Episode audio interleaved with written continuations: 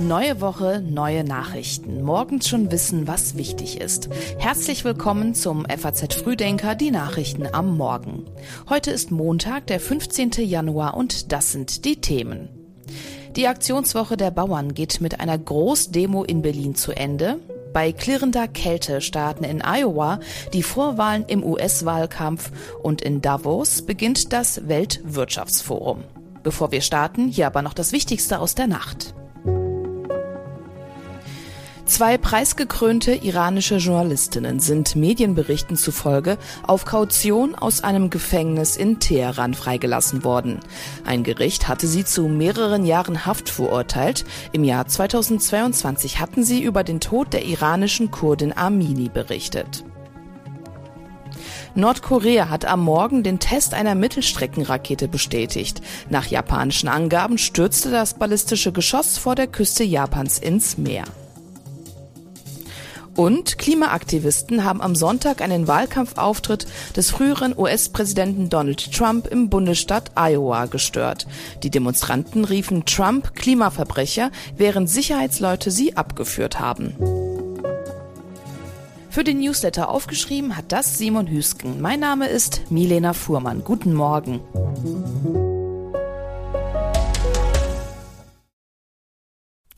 Seit einer Woche schon demonstrieren Landwirte in ganz Deutschland gegen die Sparpläne der Ampel. Heute soll die Protestwoche zu Ende gehen und zwar mit einer Großdemo in Berlin.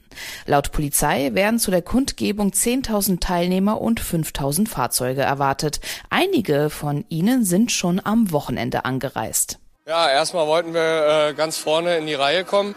Beim letzten Mal hat das leider nicht geklappt. Haben wir gesagt, wir fahren früher an. Außerdem ist es ja, irgendwo geht uns das alle an. Es ist einfach ein Thema im Moment oder das Fass ist einfach übergelaufen und dafür sind wir halt hier. Mit dem Protest können wir gar nicht zeitig genug anfangen. Und dass wir hierher kommen, das machen wir für unsere Enkel, für unsere Nachbarn, für mich. Ich bin 67, vielleicht nicht mehr so doll, aber in diesem Land muss sich was ändern. Auf der Demo will auch Finanzminister Christian Lindner sprechen. Im Vorfeld gab es von ihm aber auch direkt einen Dämpfer, und zwar was die Erwartungen der Bauern angeht, alle Streichungen vollständig zurückzunehmen. Er werde nicht versprechen können, dass alle Bereiche der Gesellschaft Konsolidierungsbeiträge leisten müssen, nur einer nicht, sagte Lindner gestern. Parallel zur Großdemonstration hat die Ampel Vertreter von Bauernverbänden für heute zu Gesprächen eingeladen. Der SPD-Vorsitzende Lars Klingbeil kündigte im Vorfeld an, man wolle mit den Landwirten einen offenen Dialog auf Augenhöhe führen. Einen Teil der angekündigten Kürzungen hatte die Regierung ja bereits schon zurückgenommen.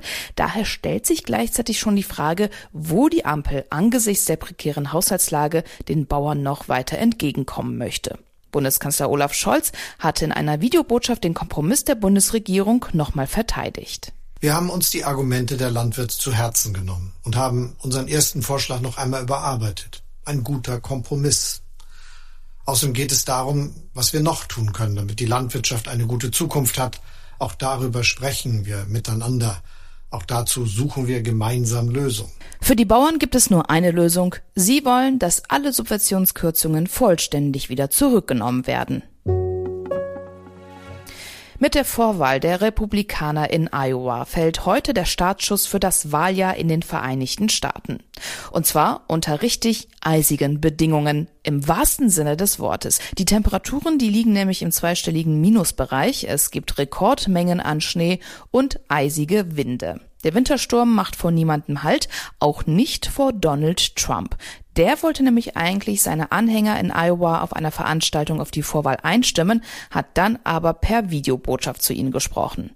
Auch das Verkehrsministerium des Bundesstaates hatte am Wochenende noch vor den extremen Wetterbedingungen gewarnt. Trumps Konkurrenten, die frühere UN-Botschafterin Nikki Haley und Floridas Gouverneur Ron DeSantis, haben ihre Wahlkampfveranstaltung dagegen aber trotzdem schon am Samstag wieder aufgenommen. Was auch daran liegen könnte, dass die Vorwahl in Iowa ein Fingerzeig wird, welche Republikaner Trump herausfordern soll. Während der Ex-Präsident in den Umfragen mit deutlichem Abstand führt, beträgt DeSantis Abstand auf Haley in Iowa lediglich vier Prozent. Gleichzeitig gelten die dortigen Vorwahlen traditionell als Test für die Stimmung im Land und bei gutem Abschneiden in dem vorwiegend weißen Agrarstaat sind den erfolgreichen Kandidaten Aufmerksamkeit und Spendengelder schon mal sicher. In Davos treffen sich diese Woche die Führungspersönlichkeiten aus aller Welt beim Weltwirtschaftsforum. Schon das Motto des Gipfels Vertrauen wiederherstellen deutet darauf hin, dass im Fokus der fünftägigen Veranstaltung Krisen und Kriege stehen werden. Erwartet werden in dieser Woche unter anderem die deutsche Außenministerin Annalena Baerbock, Wirtschaftsminister Robert Habeck und Finanzminister Christian Lindner.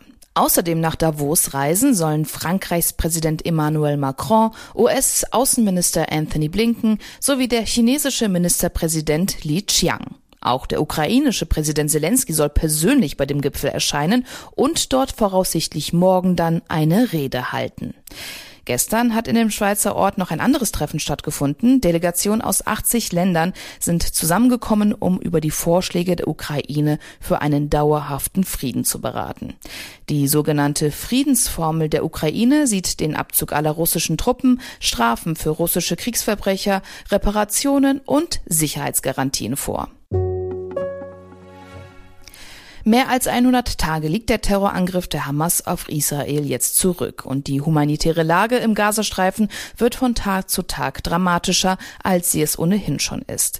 Grassierende Krankheiten, eine drohende Hungersnot und jetzt auch das Winterwetter. Die Lage im Gazastreifen spitzt sich immer weiter zu. Jetzt am Wochenende haben außerdem noch starke Regenfälle und Wind die Situation vor Ort verschärft.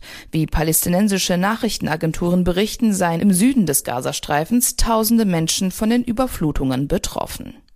Gleichzeitig rückt für die Palästinenser, die aus dem Norden des Gebiets in den Süden geflohen sind, eine baldige Rückkehr in weite Ferne. Zwar sind die militärischen Strukturen der Hamas im nördlichen Gazastreifen weitestgehend zerschlagen.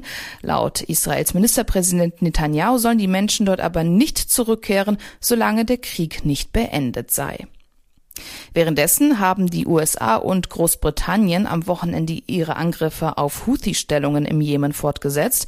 US-Präsident Biden hatte zuletzt angekündigt, wenn nötig auch weitere Maßnahmen anzuordnen. Maßnahmen, die von der Bundesregierung unterstützt werden, heißt es von der deutschen Außenministerin Annalena Baerbock. Die Bundesregierung stützt diese Reaktion politisch. Die Husis tragen die Verantwortung für die Folgen ihres Vorgehens, die Angriffe auf die zivile Schifffahrt. Sie müssen diese Angriffe unverzüglich einstellen. Weiter erklärte Baerbock, dass auch die EU an einer Marinemission im Roten Meer arbeitet. Die Verhandlungen über ein entsprechendes Mandat würden mit Hochdruck geführt werden, heißt es weiter. Welcher Begriff wird Unwort des Jahres? Das will die Jury heute bekannt geben. Die Favoriten sind dabei Remigration, Sozialklimbim, Sondervermögen und Klima-RAF. In diesem Jahr konnte die Jury dabei aus über 2000 Einsendungen mit 710 verschiedenen Worten und damit fast doppelt so vielen wie im Vorjahr wählen. Die Vorschläge konnten bis Ende letzten Jahres per Mail bei der Jury eingereicht werden. Bei der Auswahl kommt es laut Jurymitglied Konstanze Spieß auch auf den Kontext an, in dem das Wort genutzt wird. Im vergangenen Jahr hat die Jury den Begriff Klimaterroristen zum Unwort des Jahres gewählt und auch in diesem Jahr sei der Themenkomplex Klima bei den Einsendungen oft genannt worden, heißt es. 2019 war mit dem Begriff Klimahysterie ebenfalls ein Wort aus diesem Themengebiet gewählt worden. Ein zweites Thema, das wie in diesem Jahr auch schon letztes Jahr prominent vertreten war, ist die Migrationspolitik. Neben dem Unwort des Jahres wird heute noch ein weiterer, wenn auch deutlich positiver Titel verliehen. Und zwar wird heute Abend in London unter anderem der beste Fußballer des Jahres gekürt. Und die Frage, die sich dabei stellt, ist natürlich, wird es wieder Messi oder doch mal jemand anderes? Neben dem besten Fußballer wird außerdem auch die Weltfußballerin und der beste Trainer bestimmt. Und bevor Sie sich das fragen, nein, deutsche Anwärter auf eine Auszeichnung finden sich auf keine der Kurzlisten für die insgesamt neun Kategorien.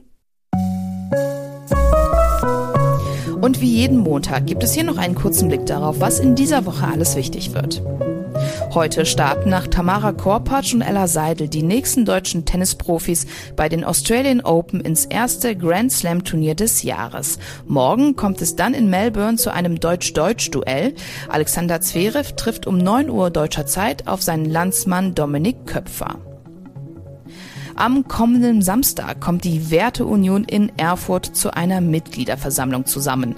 Bei dem Treffen will der Verein um den Bundesvorsitzenden und ehemaligen Verfassungsschutzpräsidenten Hans-Georg Maaßen einen ersten Schritt in Richtung Parteigründung gehen. Und mit einer großen Trauerfeier in der Münchner Allianz Arena nimmt Deutschland an diesem Freitag Abschied von Franz Beckenbauer. Neben zahlreichen Wegbegleitern des Kaisers haben auch Bundeskanzler Olaf Scholz und Bundespräsident Frank-Walter Steinmeier ihre Teilnahme zugesagt. Über all das werden wir Sie informieren, immer aktuell auf faz.net und morgens hier über den Podcast. Der nächste FAZ Frühdenker kommt schon morgen um 6 Uhr. Ich wünsche Ihnen jetzt einen erfolgreichen Start in die neue Woche.